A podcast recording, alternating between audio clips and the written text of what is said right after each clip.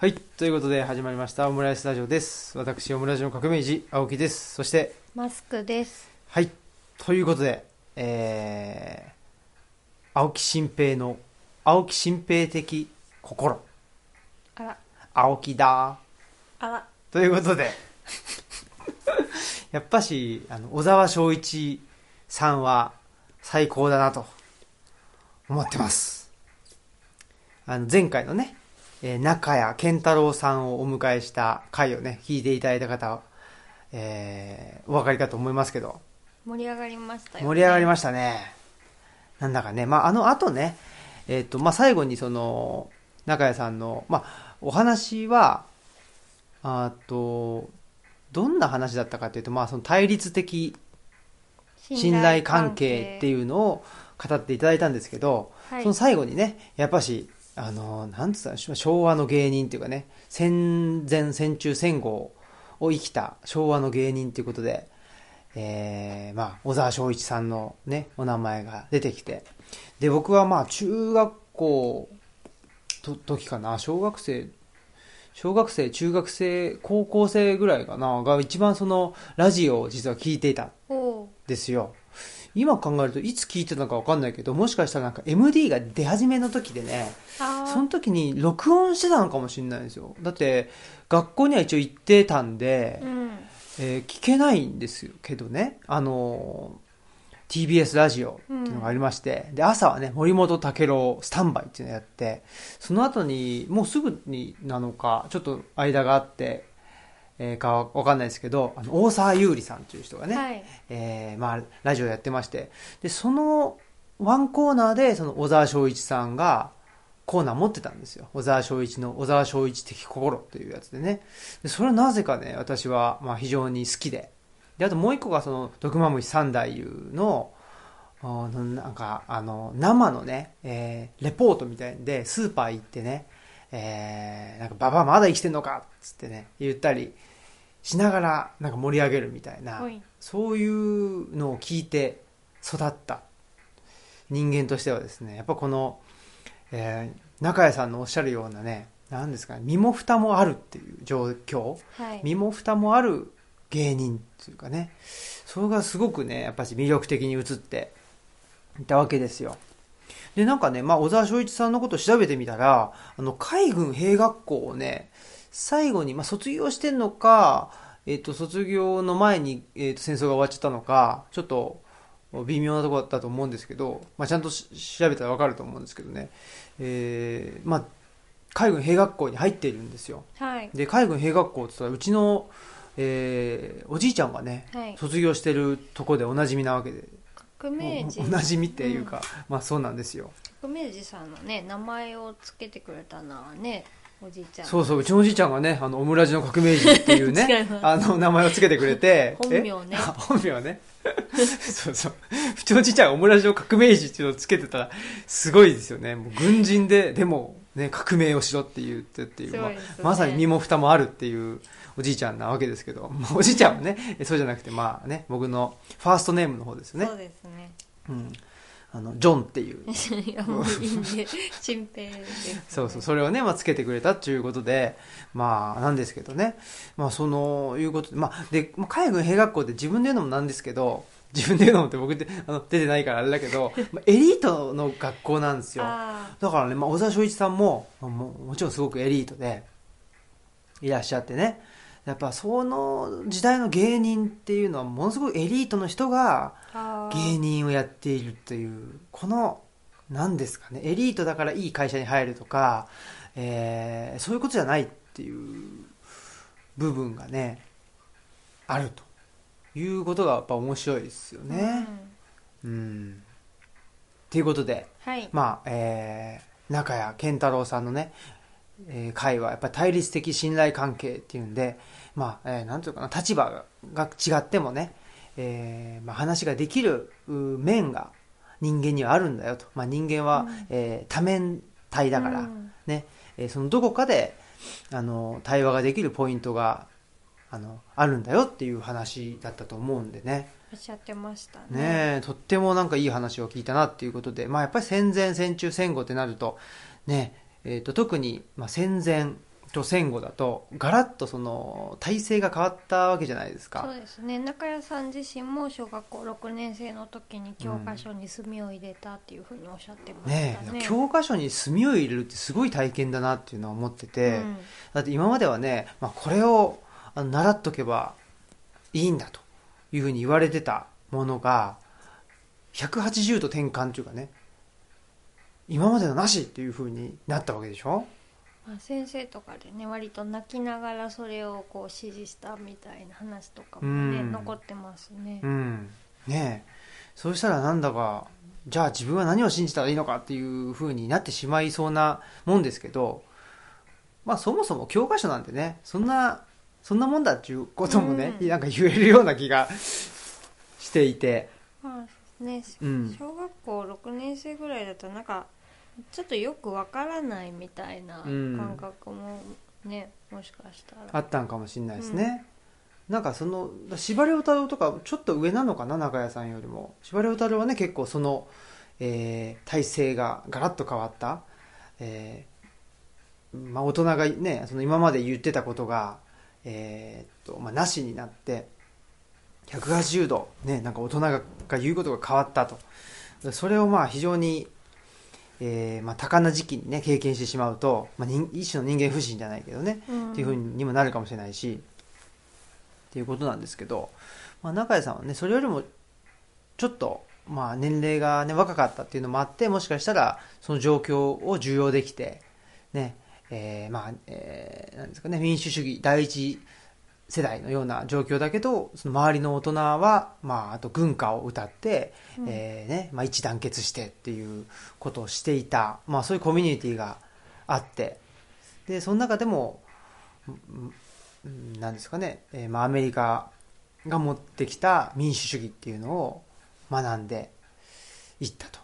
なんかそこにねそのアンビバレントっていうかね矛盾した状況っていうのがなんかあー感じたのかなと思いきやそれをなんか受容できる懐の深さがあって逆に言うとそのそのぐらいその自分の懐を深くしないと生きていけなかったっていうふうにうもん。なんか感じましたけどね。まあどっちのそのこともわかるしどっちも嘘じゃないっていうか、まあそうそう。そうそうだよねっていうふうに、まあ、ねその地元だったら、まあ、軍帰ってきた軍人さんが軍歌を歌いながら、まあ、復興戦争からの復興をあのや中心になってやっていてでもまあ東京でねコリアンの美女になんかの前で軍歌を歌ったらもうそんな歌はあの私たちをすごく苦しめた歌だから歌わないでくれって言って怒られたって言って、うん。まあ、それに対してもごめんなさいって言うしでも地元に帰ったらその軍歌でみんなで一つになるっていう気持ちもわかるしっていうね,、ね。感じでしたね。そうそうそうそう。ねだからまあなんですかね。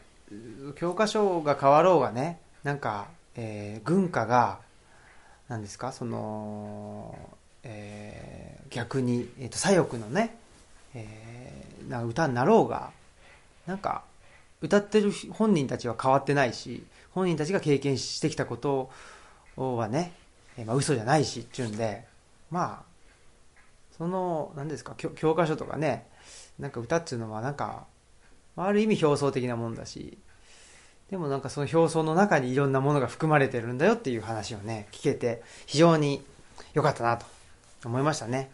ほんでまあえーっと中谷さんのところへは、まあ、あそこは湯布院大分の湯布院でしたけどね、えー他にも、えーまあ、九重町と小国町に行きましたけどどうでしたか？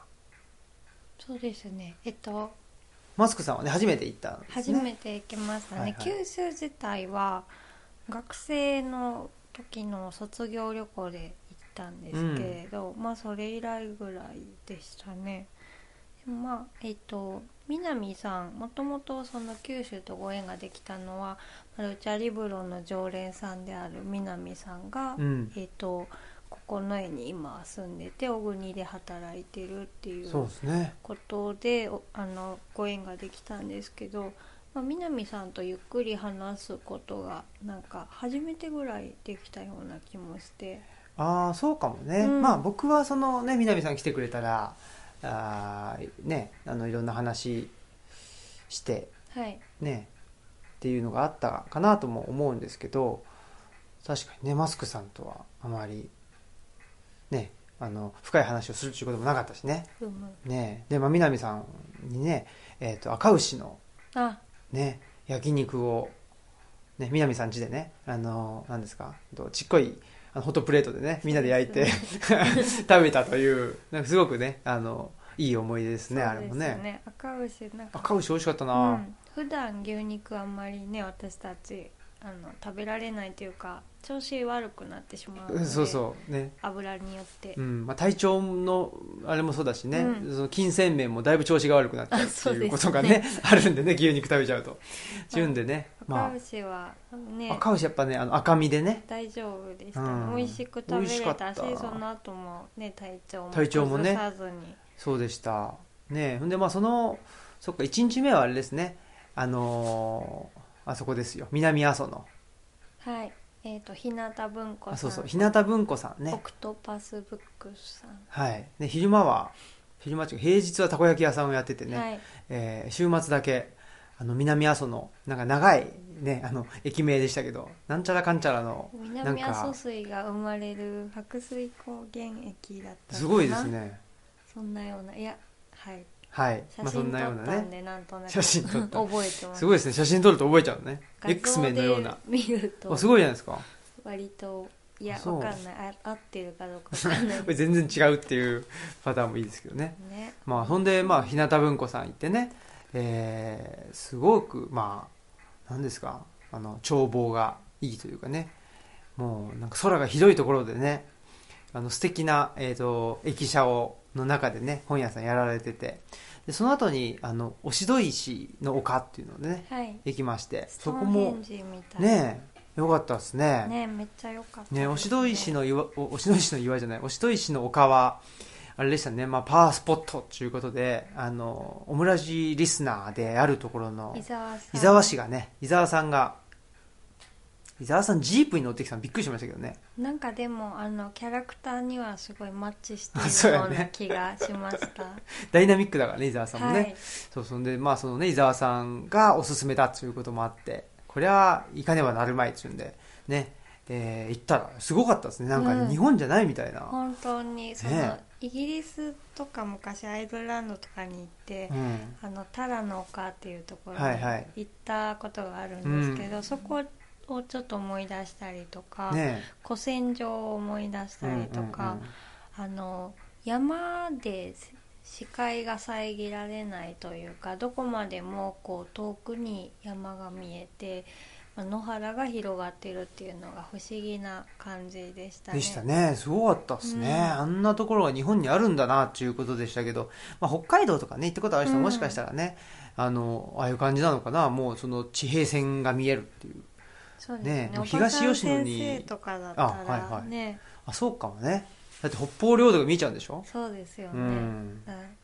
そういう奈良でねあ奈良っていうか、まあ、東吉野でそんな視界がどこまでも抜けるっていうことがあんまり、絶対ないもんね、はい、なんでまあねえっと、まあ、そういうね、えー360度パノラマでなんか地平線が見えるみたいなところ行くとすっきりするんだけどもやっぱりちょっと不安になってしまうというかねね。どこにもか隠れるところがないじゃないかみたいな感じになってしまうっていうのは、まあ、東吉野に、えーまあ、住んでねなんかほっこりあの安心してる、ね、あの子ネズミのようなあの人間としてはですねやっぱりダイナミックな九州あの憧れるけどちょっと、まあ、身の丈に合わないというか身身の丈を超えているなという気はなんとなくしているということですけどやっぱでもねすごく何ですか温泉も湧いてるしねあの食べ物も美味しいしねやっぱりもう最高でしたよね。であとはそのほら止めていただいたのがねえっととあの戸高さんじゃないですか、戸高さんちもねあれもセルフビルドっつってね。素晴らしかった。素晴らしかったですね。あのワンコとニャンコね。みかんちゃんとあずきちゃんね。可愛かったですです幸ねせでしたね。ね。んでまあその戸高邸でね戸高夫妻と、ね、南さんと結局だから6時間ぐらい喋り、喋りっぱなしっていうね。早めにご飯を。何だったんだあれはっていう。夜ご飯を6時ぐらいから始めたはずがなんか12時ぐらいまで話しちゃって、でもすごい楽しかった楽しかったっすね、あれはね。ですねなんかあそうですねいろんな話をしたけどまあ中谷さんの話面白かったねっていうこととかあと戸高さんがうん D 大輔さんはすごいっていう話とかをうんうんうんうんしてくれたりとうかん。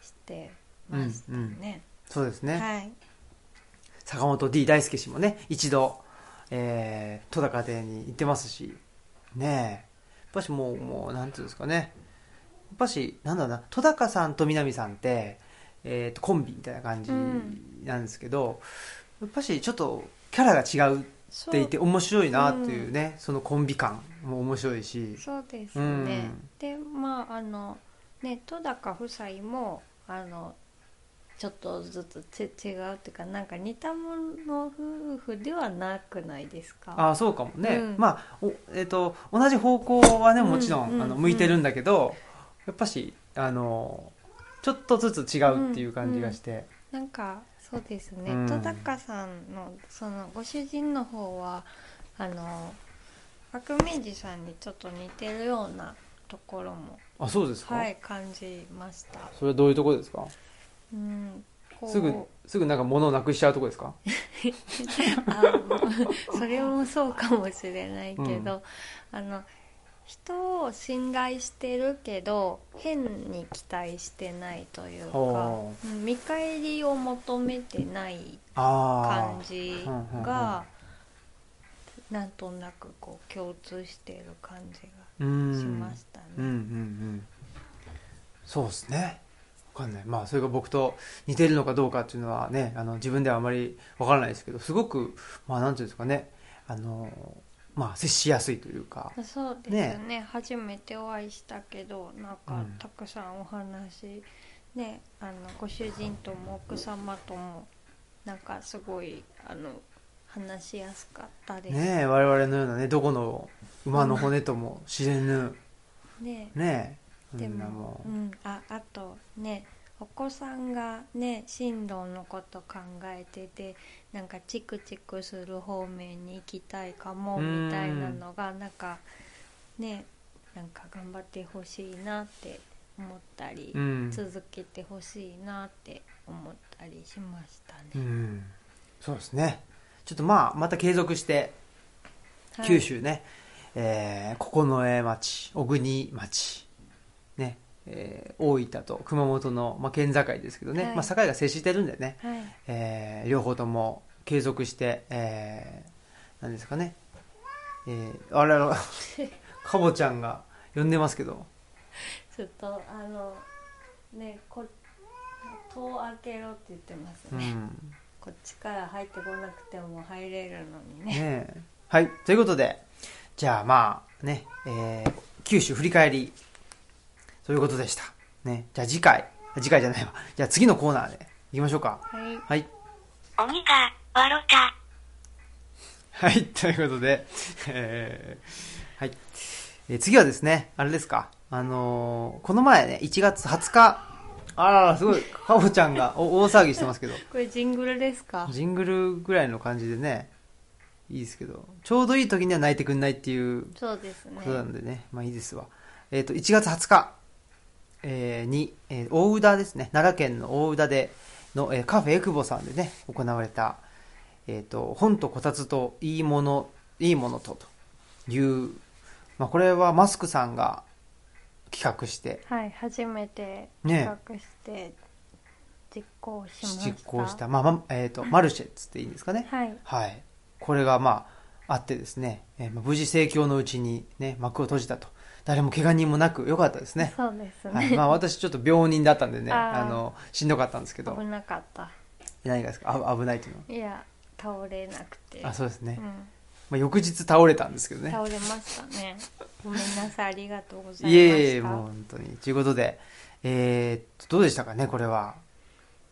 まあ、初めてね、えーまあ、ある種、プロデュースというか、した、ね、うん。マルシェでしたけど、うん、まあ今までもそのマルシェに関わったりすることはあったんですけどまあその中であのお客さんもその売る側ももうちょっとこうリラックスした状態ででまあお互い人と人として出会ってほしいっていう気持ちがあってなんかもっとすごいこう緊張し合ってるような気がしてお客さんもなんか話したら買わなきゃいけないんじゃないかとかなんかそういうふうに思ったりとか、まあ、売る方もこうあのマルシェの次の日どっと疲れて当分ちょっと倒れてるみたいな状態とかもあったりとかまああと物を作ってる友達が、まあ、ちょっと体調悪かったりとかしてでもそういうのも込みでなんかその人の作品かなって思ったから、まあ、そういうもうちょっとこうお互いリラックスしてなんかこうすごく背伸びしずになんかいられたらなっていうのがあったので、まあ、そこはなんとなくこういゆったりとはみんなできたのかなっていうのはあったので、よかったかなと思います。あのまあえっ、とねカフェエクボさん自体がすごく、ううん。ゆったりできる空間なわけですよね。その古民家を改造しててね。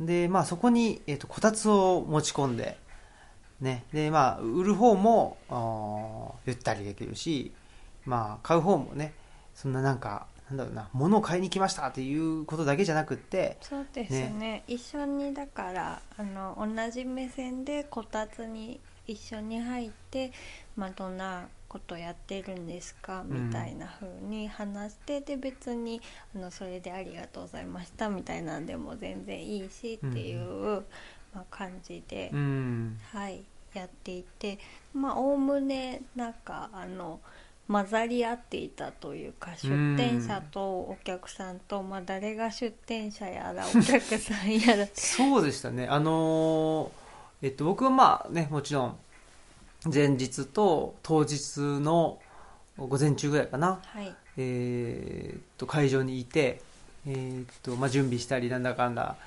ねえーっとオープンオープンが11時だったんでね、はい。11時でいたんですけど途中でその抜けてあの地区のねあの総会に出る人と出ない人に対してその、うんと委任状をもらいに行かなくちゃいけないという仕事があったのでと仕事を仕事をねそうそうそう村にあの帰った。村に帰ったんですよね。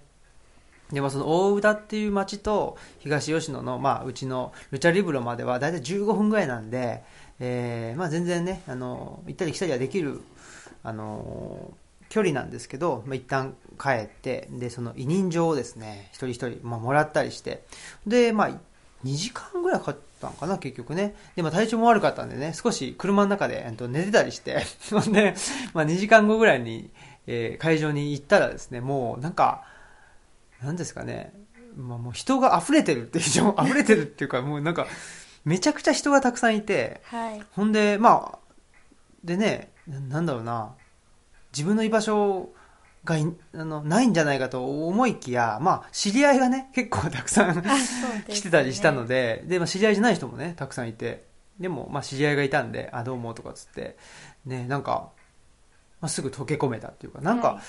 まあ、知り合いがいたからね僕の場合は溶け込めたし多分ね、まあ、知り合いがいない人でもなんとなくなんか混ざり込みやすい状況にはなってたのかなっていうのは思ったりしてはいあれはやっぱしね、えーまあ、えーエクボさんの空間もあるしそこにねそのこたつを持ち込んででえー物を売るとか買うとかだけじゃなくってワークショップもやってたじゃないですあかそうですね。ね。なんで滞在時間がめっちゃ長いんだよねみんなね。そうそうそう。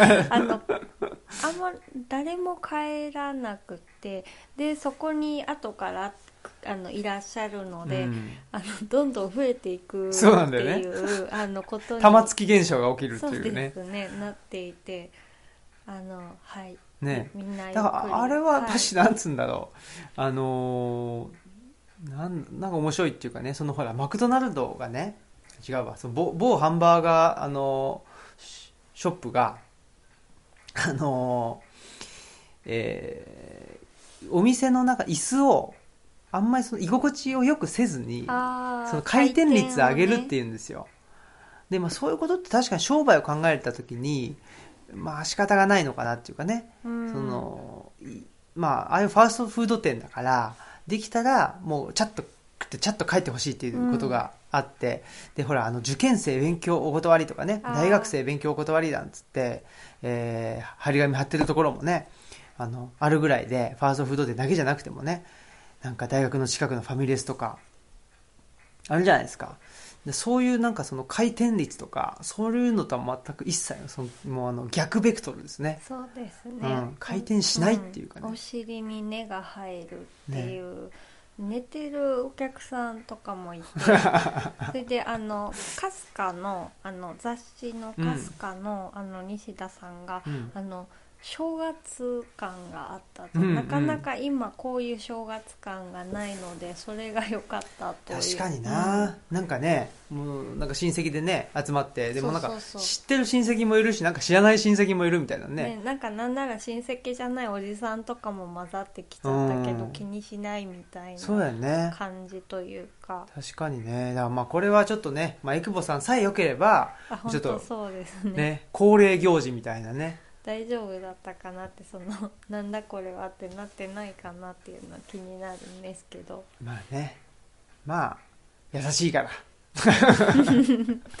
甘えてしまっているんですけどね。まエクボさんもねやっぱり素晴らしいですね。あそうですね、うん。本当にもう。ね、今ね、うん。お休み中ですけどまたね、あのー再オープンしたらはい。ぜひね行っていただきたいと思いますしねでやっぱりあのほら一日だけまあ開けてくれたわけじゃないですか。そうですそれでまあご近所さんとかがねき来てくれたりとうん。かするっていうのはやっぱりあのなんつうの待ち望まれてるっていうのがすごくね分かりましたねい久保さんのね。ほぼほぼもうエクボさんに来たいあの久しぶりに来たいっていう人がうんうんうんもうたくさん来てくれたのかなっていうことで、うん。本当にありがたかったなそうですとね。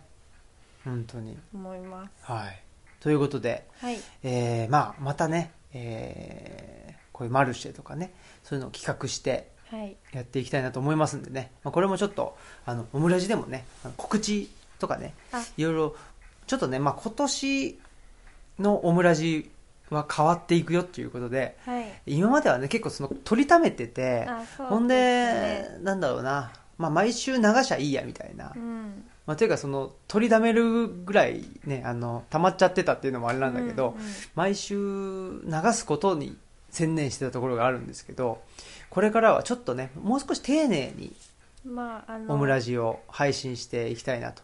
近況をなるべくこうリアルタイムで伝えるように。ね多分ラジオとかってそういう使い方なんでしょ本当はね。うんそう、うん。そんなはず、あの声の美貌録みたいな感じだったからね今まではね。そうですね、うん。まあ、それもいいんですけどね。なのでちょっと丁寧な暮らしをしていきたいなと思いますね 私はね。手作り。みたいな丁寧ですね。顔が変だな。顔が変。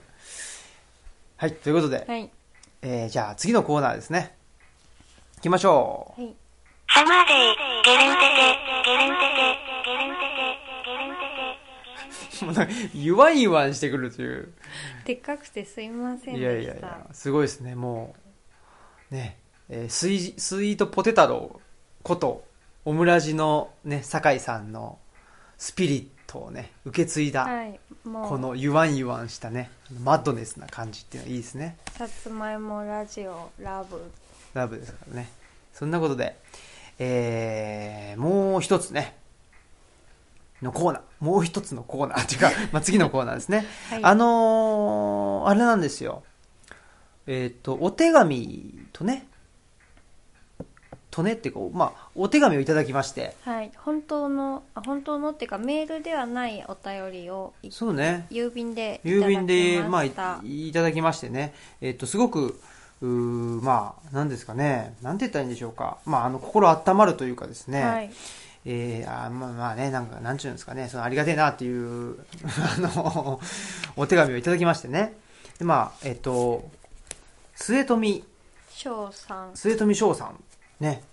からあのお手紙をいただきまして。でこう末富翔さんというのはこのね岩波ジュニア新書から、えー去年ですね、2018年に、あの、はい。不登校でも大丈夫というご本を出版されて、で、い生け花アーティスト、でもあられるエッセイストでもエッセイストであって、生け花アーティストでもあるというんで、えいう方からですね、まあ、ふ私、あの、ふえっと不勉強なことに、えーね、この本のことをあの知らなかったわけですけど、ね、えーまあ、あのーご本をいただいて、で、まあ、読みましてですね、非常に面白かったなということで思ってるんですけど、まあこの不登校でも大丈夫ということでね、えーまあ、末富さんはま不登校だったということで、でも、まあ、不登校であってもですね、えーパリとかね、えーとミラノで、あの、生け花のね、展覧会をしたりとかですね、えーまあ、生け花の先生にも、ね、なったりして、えーまあ、楽しく生きてるぞということなんですけど、小学校の3年生の時に学校に行けなくなって、うん。もうそこから不登校だったっていうねお話でしたよね。でしたね。つんで、まあ、ね、でも全然大丈夫だよっていうそうことですよねやっぱしまあでもこういうことでね勇気づけられるっていう人が多いでしょうね。いや本当そうですね。そのうん。お手紙にも書いててくれたのが、まあ、たとえ学校や社会からドロップアウトしてもはっきりしているのは自分の人生終わりなどでは全くなくむしろそこから始まるということっていうふうに書いてくださってて、うん。ねえあのなんて言ったらいいんでしょうね。まあよう考えたらですね、まあ、ぼ僕とかマスクさんっていうのはふ、まあ、いわゆる不登校ではなくて、えー学校に行ってたわけですけど、今考えると、なんで、なんであんなとこ行ってたんだろうってねいや本当にね。はっきり言って思いますよね。いやそうですね、うん。あの不登校になってもおかしくなかったですね。でもそうだな。ドロップアウトしたしたなっていう感覚は私はあの職場に行けなくなったことがあるので,、うん。で休職したことがあるのでそれとすごいまあ似てるのかなって。であの行けなくなったので行かなきゃとは思って、ねうん。うんそれは末富さんも本の中でうん。書かれてて、そうですね。うん、行かないとダメなんだろうっていうのはずっと思ってたけど、でも行けないんですよね。でうん。アラームがそう鳴ってでそれがもうそれが聞こえるので、うん。いけないっていう感覚がすごくよくわかりますね。ねえ。だその何ですかね、まあ、ハイリーセンシティブはい、な人間ということで、ね、あのーえーいつの山村夫婦砲弾でしょうね。はい、かでね、えー高田純三氏のそうですね。ね、あの、お便りであってね、まあその、何ですか、気にしすぎちゃうみたいなうん、う風に言われちゃう人ってことなのかな？そうですね。きっとび敏感というか。敏感ね、まあハイリーセンシティブですからね、うん、センシティブすぎるというかね、うん。えーいうことなんでしょうけど、でねそのそのその山村夫婦横断にもすごい共感してくださったみたいでね。ねいやそうそう。だその、えー山村夫婦砲弾を聞いて、まあ、おお手紙くれたのかなっていう気はしててですね、まあもちろんあのもともとは、えー、と内田先生のねえー、とオムラジを聞いて、内田先生ががゲストの回ですかね。聞いて。でまあねこの末富さんのあのお手紙よ読むとねこの、えっと、オムラジのことをその友人から教えてもらいってことどういうこと？どういうこと？だいやなんかあの他にもねルッチャを職場の同僚から貸してもらって読んだっていう話とかも、ね、やばいですね。どういうこと？どういうことなのかなっていうね。このシェアとかいうことで見たらねだってえらい確率だと思うんですよ。そそうですよね。聞いてる人そんなにたくさんいないから、ただやっぱしねこのなんていうんですか？広がり方。うん。これは僕はもう本当にあの期待し期待通りというかね、うん。あこういう広がり方しを求めてたっていうことですね。そう届く人に届くっていうか届いてほしい人に届くか。そう。そういうことなので、はいえーこのね末富さんにオムラジを紹介してくれた人ありがとうということもありますしね、えーまあ、そんなことでですね。あとは、まあ、末富さんも、ね、えっ、と、お手紙をね、くださらなかったら、こういう出会いはなかったということなので、ぜひですね、えー、他にもね、えー、なんか、どしどし、お手紙やら、メールやらね、寄せていただけたら、何ですか、このエア文通みたいな、ねエア文通っていうの、その声の文通みたいな。声のっていうか、あの、声ので発してるのはこっちだけだけどね。ね向こうからは、あの、声は来ないんですけど。まあ相互性があるっていうことですねそういうことですよ。うんはいそういうのでね、やっていけたらね、これはなんか楽しそうだなっていうことで思いますし、ね、いつかまあね、公開収録みたいな感じでね、えー直接ね、出会ったり、ね、そういうのも面白そうですし、もちろんね、このルチャリブロね、今冬季休館中ですけど、ね、えー開館したら、ね、えーと来てもらうということをね、えーとお待ちしてますし、ということで、なんかすごくね、また、この吉富さんの、あ、末富さんの、名前間違えてた。失礼しました。末富さんのね、えっ、と、お手紙のおかげでね、またなんか、一つですね、私は、あのー希望が持てたなと、本当にね、いう気がしておりますよ。でね、はい。あの末富さんの本を読んだりしてこう繊細なことっていうのがまあその時は生きづらいその要素であるように思えるけど、生き延びるためになんか必要な性質なんじゃないかなってやっぱり思い始めて。うんうん。でその繊細な人がもうアラーム鳴ってるように感じる場所ってその繊細じゃない人アラームが聞こえない人でも居続けたら心身には影響して山積していっていつかはこう不調として出てくるんじゃないかなっていう気がするので。あのその時は学校行けないからなんか大丈夫かなって不安だったってね書いてらっしゃるしその私も仕事に行けなくなった時は本当にどうしようと思ってたしもうなんなら人生終わりと思ってたんですけどうん。全然終わらなかったですうん。しあの結局そこで我慢して行ってるより今の方が楽しい暮らしになっているしだから長い目で見たら生き延びるためにそあの繊細な方があの早めにこう合わない場所から移動できてもう自分の道を見つけられるんじゃないかなと思いました。うん。ねえ。そうですよね。だから、あれですよ。何ですかね。あのージョジョがあるじゃないですか。ジョジョの奇妙な冒険があって、荒木博彦さん。荒木博彦先生のね、はい。あれの時にほら、あのー弓矢で撃たれてね、知ってます？南部ですか？南部かなディオがね、はい。ああ。第3部ぐらいかなほらスタンド使いをね増やしていくんですよ。で弓矢で撃たれわかりてました。でそこで真相になるんだけどみんなでそこで、まあ、いその生き延びるとスタンド使いになってはい。で、まあ、死んでるしそそう弓矢で撃たれて死んじゃう人っていうのはあんまり出てこないんですけどね。そうですね、みんな死にかけてその回復っていうか起きた時になんか能力を能力ががそうそうそう。あれはねやっぱしちょっとねなんていうんですかあの本質的だなと思うんですよね。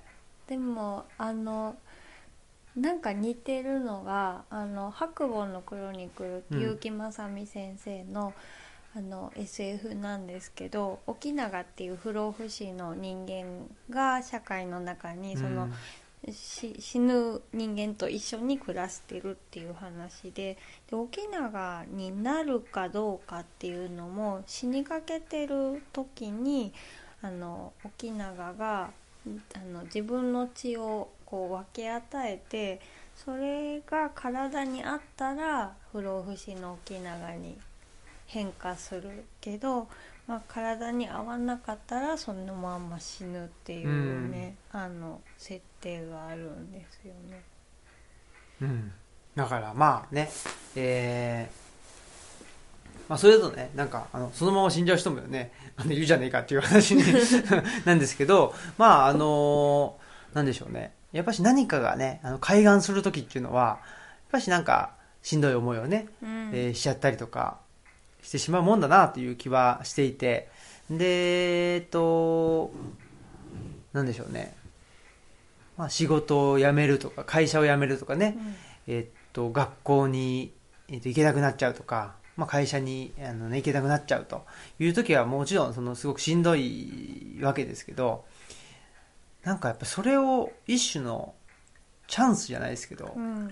として捉えるっていうことでね、なんとか乗り切ってもらうと、なんかすごく面白いね、自分だけの、あのー人生が待っている可能性もあるよということで、なんかやっぱこれはね、まさにプロレス的っていうかね、うん。プロレスも、おまあ、一回の負けっていうのから物語が始まるということですよね。もうずっと負けっぱなしの人っていうのはあんまあんまいないわけであって。そうですね、うん。負けた方がむしろこう次につながりやすかったりとかチャンスなんですよね。そうそう。だからねやっぱ負けて一旦ゼロになってそこからのストーリーが始まるっていうことがねプロレスですし。そうですよね、うんだからこれはねうんやっぱり。人なかなかやっぱ人生終わらないですよね。そうね。プロレスも終わらないし、うん。人生もそんな人生終わりだとか人生終了とか簡単に言わない方がいいなと思います、そうね。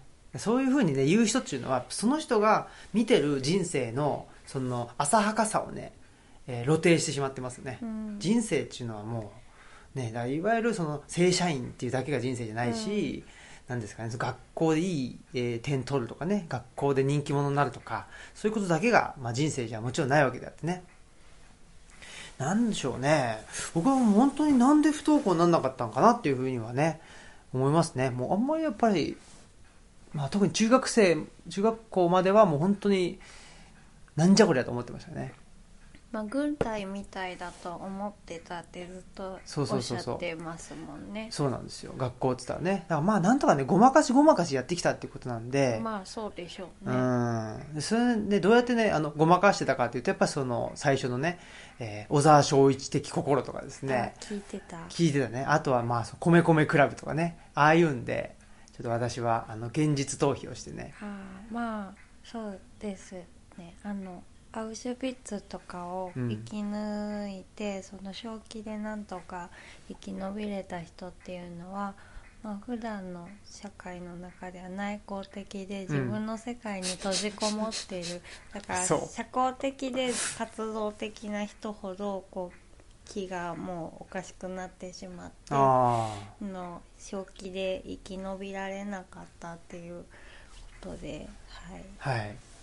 そういう、そういう人間だと。だから自分の まあ自分の世界がああ、自分の世界がま思っていると。ああれあったんでしょうねそうなのかな。そうかもしれないですね。うんうん。まあ、そんなことで、ね、えー、末富さん、ありがとうと。ありがとうござといういますことですね。ぜひまたね、えー、オムラジにもね、出ていただきたいですし、お会いしたいね、この岩波ジュニア新書、不登校でも大丈夫ね、みんな読んでほしいなと思いますね。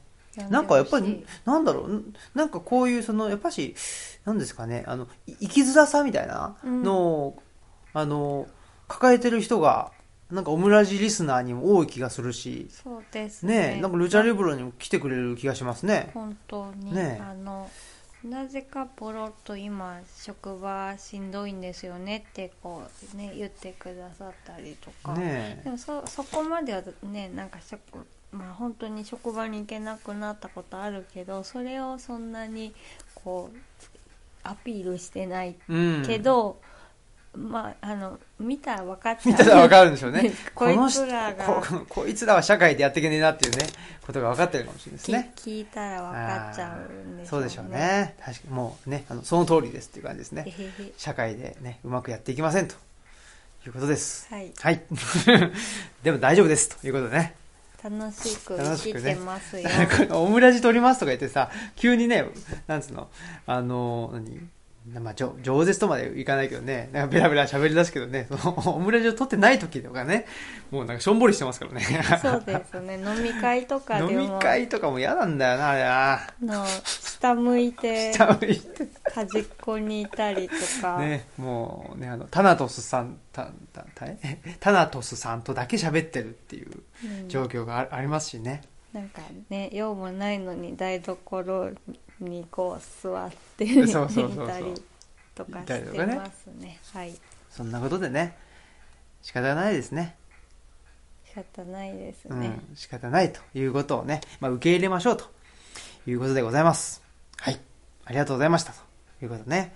はい。じゃあ、えっ、と、まあ、告知っていうことでね、はいまあ、告知というかな、その現状ってことでね、まあこの、え何ですか、これね、前も多分言ったと思うんですけど、えっと、まあ、生きづらさとかね、なんでしょうね、なんか、ハイリーセンシティブな感じ、えーが、まあ、ちょっとなと思ってる人に、なんか、向けて作ってんじゃないかっていうぐらいの、このルッチャ第3号、制作中でありますと。本当ですね。ねえ。全然そんな風に我々は実はねあの何ですか生きづらい人のために届けますみたいなね何ていうんですかそういうあのハートフルでねえーな感じでやってるわけじゃないんですけどそうですね。なんかね人に影響を与えると思ってそもそもやってない。やってないというねこの志の低さっていうのがまたいいですね。なんでしょうね。なんか何なのかなこれなんでやってんだろうっていうのは思うんですよね。あのオムラジもそうだしね。ルッチャとも。そうそうそう。自分そうあのこの前それこそルッチャ第3号のえーっとえー、何ですかね。えーっと特集の対談でねしてるあの内田先生の外風館を設計した高島祐介さんと喋っててね。はい。やっぱし高島さんっていうのはあーまあすごくえすごいそのエネルギッシュなわけですよ。はい。で建築もするしいろんなこともするしっつんでやっててね。でまあそれは、まあ、本人も言ってたけどやっぱりそのやってみたら評価が返ってきたと。でじゃあもう一回やってみよう。じゃあでまた評価が返ってくるっていうんで、うん。そういうところがが、まあ、自分のガソリンになってるってことだったんですけど僕のねこのオムラジとかね、えーまあルッチャもそうかもしれないですけどこういう誰に向けてやってるわけでもないみたいなこととかなんかね評価を求めてもいないみたいな部分。このこの車の燃料は何なんだみたいなね。う、ん、なんで走ってるなんで走ってんだっていうのはこれ未来の車じゃないですかもしかして。おねそういうことか。エコなんじゃないですか。究極のエコ。究極のエコ。なんかもう自分が楽しけりゃとりあえずいいって思ってるんですけどでもねなんかその自分って言った時に結局ほんそのなんて言ったらいいのかなうんとね僕の感覚では人間その個人と世界っていうのがあってその間に社会っていうのがあるというのが自分の感覚なのでその自分って言った時にどうしてもその社会の中の自分なんで自分が楽しければいいって言った時にやっぱどうしてもこのね自分の周りを周りも楽しまないと自分が楽しくないんですよね。うん。そそこかなと思っててまあ自分の。その現実でその自分だけ純粋に取り出すっていうことって不可能ですよね、うんうん。うん全て複合して自分でありあるうん。ので、って考えたら確かにその社会がもうちょっとこう息苦しくなくなった方が楽しいしとか、うん。そういうことなんですかね。そうですね、まあ社会うん、あのちょっとその社会を、えー大きくするとそうなるし、うん。例えばゲームであるでしょ？ゲームもその自分が楽しかったらいいっていうんじゃなくって結局その一緒にやる人とあかね。それが重要なんですよね。だからその一緒にその空間が楽しくな楽しけ楽しかったらそのゲーム自体は楽しかろうがまあはっきり言ってそのいわゆるクソゲーと言われてようがあいいんですよそれは。まあ確かにそのねみなんかメンバーによって別にねあの本当クソゲーであろうとうん。そのねなんなんかなんならねなんか普通に一緒にお出かけして道に迷ったっていうことですらなんか面白かったりしますそうそうそうそう。もん。ね。そうなんですよ、うん。だから本当ねそこが大事っていうかねその社会が進歩することが大事とかいうよりもそのしん、まあ、結なんていうの？社会が楽しくって結果的に社会が進歩していたっていうことだったらいいなっていう気はしてるんで、やっぱし、まあ、楽しいか楽しくないかね。でそれが自分だけじゃなくて、まあ、身の回りの人とか身の回りの人の延長線上に見える見えるというか想定できる人たちが楽しんでたらいいなっていうことでその想定の範囲っていうのをどんどんどんどん広げていきたいというのは自分で思っていることだし、えー今年と来年とね私社会福祉士っていうのをね資格を勉強勉強して取るとはい。いうことで思っててね。なんでしょうね。やっぱこのねまあ、大学院では西洋史やってたりね同時に内田先生のゼミ行ってたりして自分は何がしたいのかなと思ってたんですけど結構社会福祉の勉強するとあこれがもしかしたら自分のしたかったことの一つかもしれないと。一つのと要素かもしれないなというふうに思ったんで一つはね、まあ、社会福祉ということがあるなと思いましたね。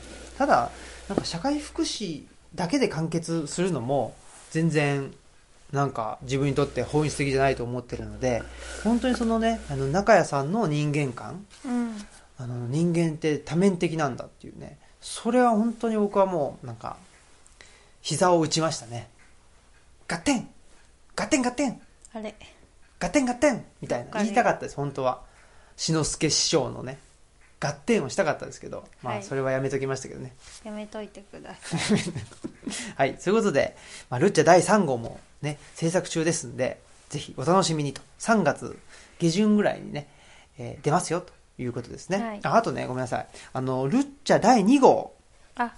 ね、山崎さん、はい。その配線を共有するっていうのがありましたけど、この中谷さんとのお話、ね、あ、面白いなと思った方はぜひね、この山崎さんとの配線を共有するっていう本も読んでもらうと、なんつったらいいんかな、まあ、え話の表と裏っていうんじゃないんですけど、なんかやっぱそのね、えっと、太平洋戦争っていうのをめぐっての一つの、うん、なんか多面的な一つの面のうちの一つがね、まあ、中谷さんの話であって、山崎さんとの話であるということで、この二つをですね、中谷さんの話聞いて、えー、ルチャ第2号読んでみると、また見え方が変わってくるんじゃないかなというふうに思いましたね。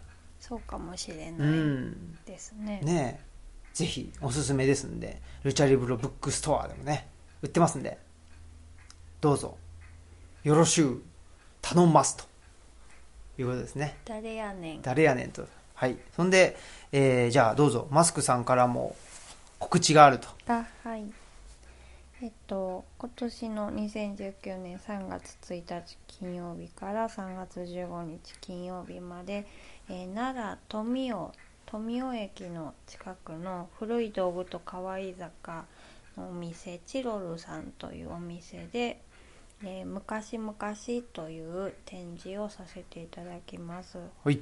で一応青木都東土と刺繍の小物店という副題もついてますおすごい。もうあれじゃないですか、名前をね、しっかり出してあその個う展というのは、ですね屋号じゃなくて、ねもう個人名で言ったらいいよっていうのを、えーちょっと某イクミン先もう輩一個見て某、某、えータナトス夫妻ですね。そうですね,、はいはい。ねあのちょっとご教示いただきまして。ねえ、このね、その何ですか、チラシっていうか、フライヤーっていうか、はねえ、まあ、はがきみたいなやつ？みたいなやつ？DM ね。DM か。はい。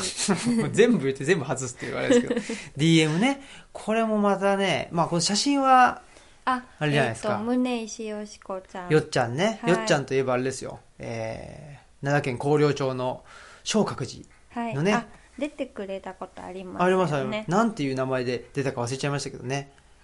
ね。まあ、よしこさんですわ。よっちゃんの写真と、ね、えー、タナトスさん、デザインのね、奇跡の DM コラボ。奇跡のコラボがあって、すごく素敵なことになってますね。そうですね。ちょっとまあ奈良のお店中心にはなるんですけれどあの配布していってますのでよかったらお手に取ってご覧ください。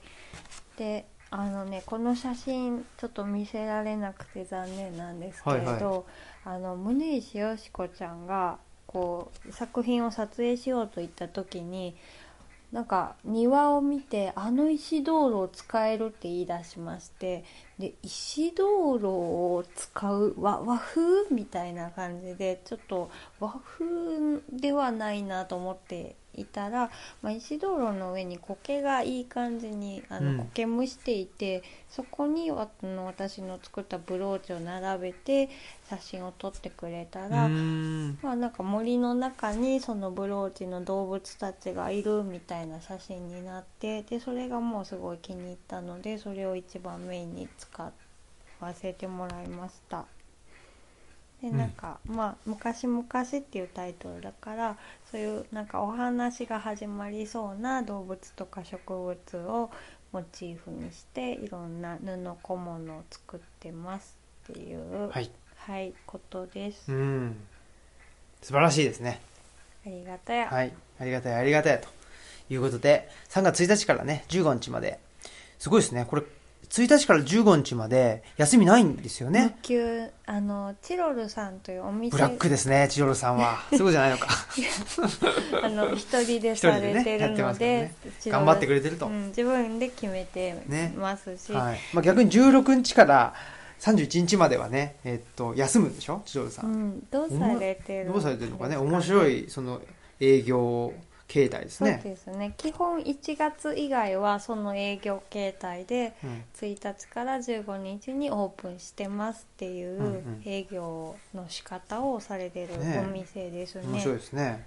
古道具とかもすごい素敵なんですけどその作家の雑貨はこう月替わりであの違う人が展示をしていくっていう形式になってうんうんいうんいます。このチロルさんのね、立地っていうか、はい面白いんですよね。すごくだろうね。うん、細い路地の奥にうんあるんですけど本当にその私たちはねちょっとあの某奈良のインフルエンサー犬好きさんっていう そうですね。あのね、犬好きさんって、僕ね、誰が似てるなと思ったんですけど、誰ですか？あの、めっちゃいい人のビンス・マクマホンっていう。ああビンスっぽいんだよね。そうですか あの、ちょっとわかんないあちょっとね、まあいいですわ。はい、はい。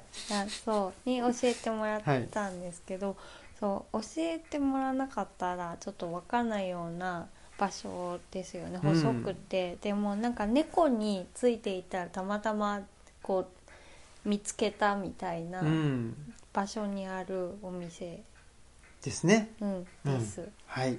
ということで、まあまたね、告知できるタイミングがあるかな、オムラジでも。そうですね、うん、ということで、よろしくお願いしますと。あほんでえ？私はえ？ごめんなさい、はいはい。2日と15日に多分あのお店にお、あの在廊させていただくと思いますすまたはいまた詳しくははい。SNS 等でお知らせしますあらまあ。ということで、ね、よろしくお願いしますということでね。いや、オムラジもなんかすごく、あれですね、しっかりしてきましたね。おちょっとしょ、あれじゃないですか、なんか、商業っぽくなってきたね、これ。商業主義じゃないですか。コマーシャリズムじゃないですか。大丈夫ですかこれ。糸井、糸井重里的になってきたね。大丈夫かな？ほほぼ、ほぼ週刊、ほぼ週刊オムラジ配信とかにししてやろうかな。やめて はい。そういうの多いんで本当やめてください、はい、ということでね、えーじゃあ、えー皆さん、風邪ひかないようにね、えー歯磨いて、えーゆっくり寝てね、ということですね。愛してますはい。え？愛してますあら、はい、わかりました。じゃあ、そんなことで、えー本日のオムライスラジオのお相手は、オムラジオ革命児青木と、マスクでした。はい、では、さよなら。この番組は、図書館、パブリックスペース、研究センターなどを内包する人文地の拠点、ルチャリブロの提供でお送りしました。